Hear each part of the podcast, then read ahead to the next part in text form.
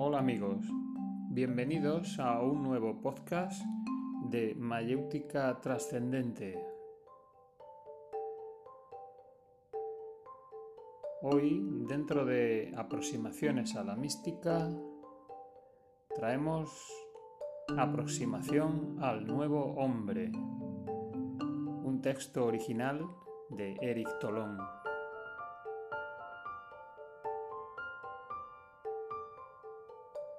Todo el mundo admite que no hay evolución espiritual sin transformación del individuo.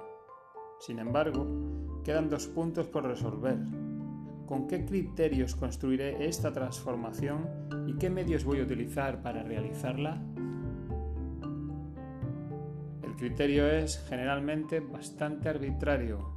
Un individuo piensa que es esta o aquella cualidad o aptitud la que es preciso cultivar. Otro piensa de manera diferente. Preguntad a vuestro alrededor y obtendréis diversas respuestas. Muy a menudo el juicio está formado por una amalgama de varias copias. En el curso de su formación cultural y religiosa, de sus lecturas, de sus discusiones, la persona extrae de aquí y allá, a merced de sus preferencias y, de sus predisposiciones inconscientes, los conceptos que le parecen válidos. Independientemente de todo esto, existe la confrontación con la realidad cotidiana. Pues yo puedo cómodamente formular la lista de cualidades cuyo desarrollo es, a mi parecer, sinónimo de progreso espiritual, pero, desafortunadamente, eso no cambia nada. Los buenos consejos apenas tienen influencia sobre mi personalidad, las buenas intenciones tampoco. Y si soy sincero conmigo mismo, constato que todos mis bellos pensamientos, todos los conocimientos y comprensiones que pueda acumular en el terreno espiritual, esotérico o iniciático, no producen cambios en mí a lo largo de los años. Vivo con toda mi mediocridad, toda mi avidez, todos mis egoísmos y mis ataduras. Oh, ciertamente puedo cambiar, Puedo utilizar lo que he absorbido intelectualmente para jugar al maestro, al discípulo o al iniciado, frente a aquellos que no tienen tanta erudición como yo. Puedo, igualmente, engañarme a mí mismo al hacerme una imagen interior aduladora, halagadora y, gracias a ella, verme como un ser espiritualmente avanzado. Es un refugio, una huida.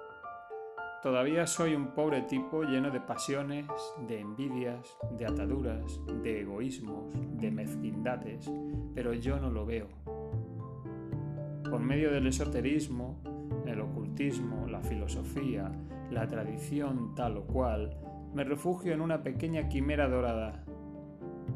Pongo a punto un mecanismo de compensación psicológica gracias a la cual doy una apariencia ventajosa a los otros y a mí mismo. ¡Qué tristeza! Heme aquí, muy lejos de la árida lucidez que constituye la puerta del templo interior en el que se entra con la espalda doblada. La lucidez es siempre humilde, pues la humildad mana de la objetividad. El hombre es un monigote burlesco. Si se hincha de orgullo, si a veces se vuelve agresivo, si busca signos exteriores de superioridad, de poder o de sabiduría, es precisamente para evitar la percepción de su propia mediocridad. Aquel que quiere caminar hacia el conocimiento espiritual debe tener, de tener esta huida inconsciente. Debe observar su mediocridad, medir la profundidad total y analizar todas sus características. Esto no es agradable. Es por eso que abundan los falsos iniciados y los falsos maestros. Los falsos iniciados y los falsos maestros son todos aquellos que han querido adquirir las promesas de la iniciación sin morir en su pequeño ego. Han añadido una superestructura de apariencia espiritual que enmascara su mediocridad interior. Hay un gusano en el fruto. Morir en sí mismo no es realizar una bonita y conmovedora ceremonia ritual. No, no es tan fácil. Morir a sí mismo es perder toda ilusión de sí mismo, abandonar toda imagen compensadora, verse tal y como se es en nuestra pequeñez. Aquel que adquiere sobre sí mismo la necesaria lucidez dolorosa y purificadora hace tabla rasa, sanea su base, alcanza la pobreza de espíritu. Pues aquel que ve al hombre tal y como es, con todos sus condicionamientos, sus automatismos, sus ideas recibidas, sus pequeños pensamientos rencorosos, avaros, sensuales, orgullosos y posesivos. Aquel que ve todo eso en su incansable repetición comprende que todos somos pobres y miserables de espíritu. Entonces, el misterio de las grandes iniciaciones secretas nos, aparece, nos parece una tentativa irrisoria de enmascarar esta realidad. La multitud de procedimientos, de instituciones, de actividades por las cuales en múltiples dominios el hombre intenta darse un ilusorio valor e imagina dar un sentido a su vida, todo eso se derrumba. A partir de entonces, al final de todas nuestras ilusiones profanas, sabemos lo que es el desapego. Comenzamos a comprender que la verdadera iniciación es una ampliación de nuestra conciencia. Comenzamos a constatar que, alcanzando esta pobreza de espíritu, estamos dando un primer paso sobre el sendero de la luz. Estamos más lúcidos y conscientes. Hemos abandonado la multitud de engaños interiores a través de los cuales la personalidad intenta darse importancia. Somos más fuertes, Ahora sabemos lo que es el hombre. Vemos lo que es en su miseria. Lo vemos en nosotros y a nuestro alrededor y sabemos que eso no puede satisfacernos. Una nueva energía surge de nuestras profundidades. Queremos salir de esta cloaca. Las ataduras y placeres que ayer buscábamos nos parecen hoy viles y estúpidos se despegan de nosotros y caen como la piel muerta. Un nuevo ser surge en nosotros, un ser que tiene sed de pureza y de lo absoluto. Hemos cruzado el portal, nos hemos vuelto discípulos del Maestro interior, del único Maestro que hay, es decir, de la presencia de Dios en el hombre. ¿Cuál es el trabajo del discípulo? Para convertirte en discípulo debes renunciar a tu ser mundano. Para abandonar a ese yo que se cree importante, que quiere parecer y poseer, uno debe tomar conciencia de lo que es. Esta toma de conciencia es posible a través de la observación de sí mismo. El trabajo del discípulo consiste en continuar la disciplina de la observación Observarse en múltiples circunstancias provoca en nosotros profundas transformaciones. Caminas por la calle y ves a este hombre caminando. Entonces todo lo que pueda ser negativo en este hombre se te muestra claramente.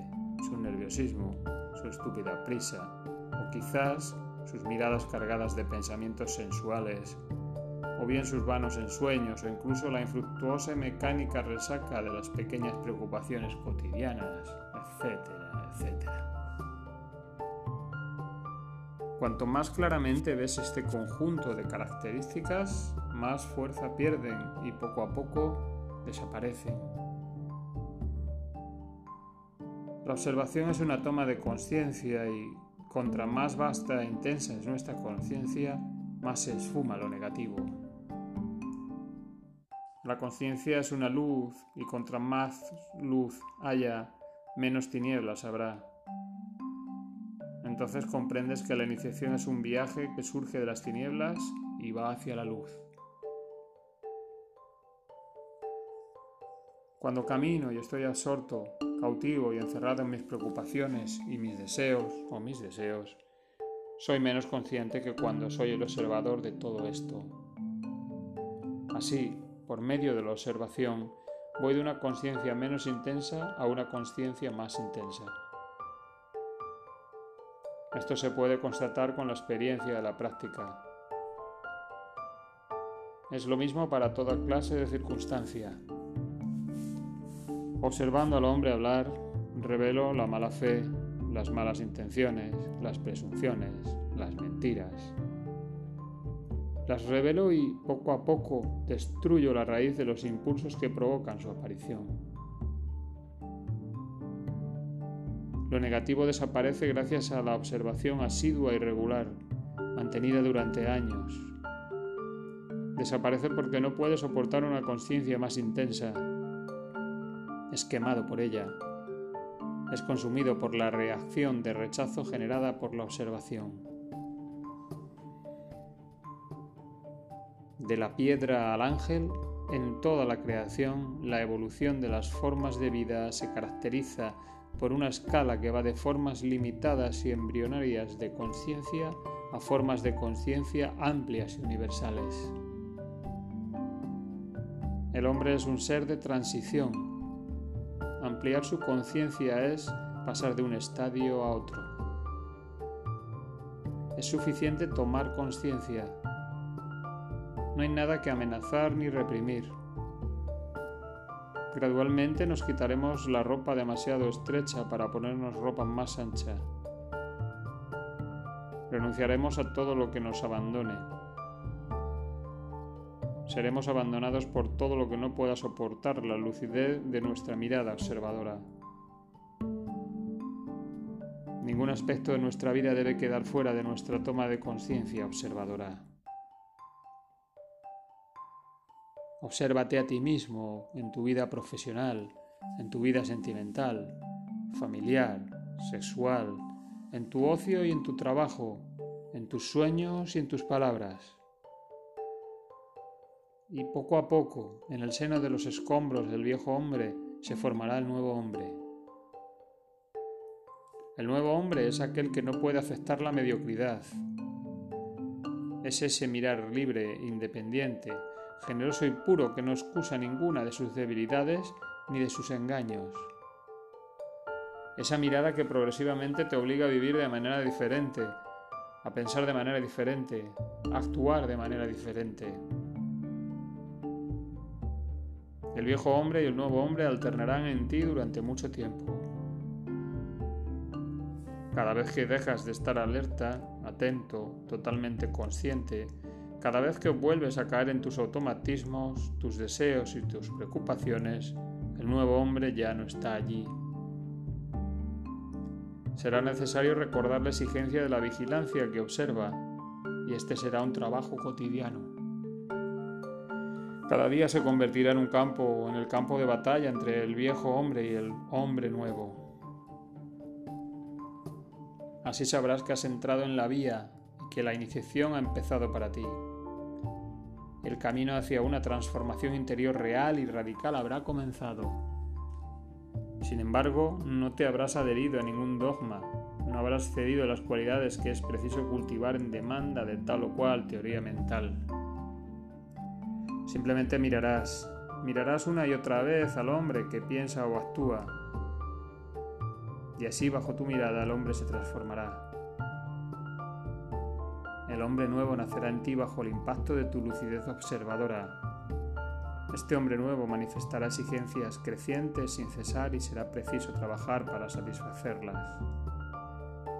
Habrá que realizar cotidianamente los esfuerzos necesarios para rechazar o abandonar todo lo que el hombre nuevo considere como vil e inferior.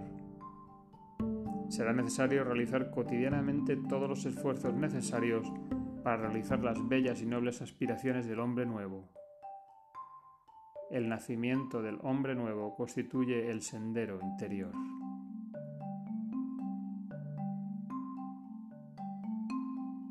Hasta aquí el episodio de hoy dedicado a la aproximación al nuevo hombre.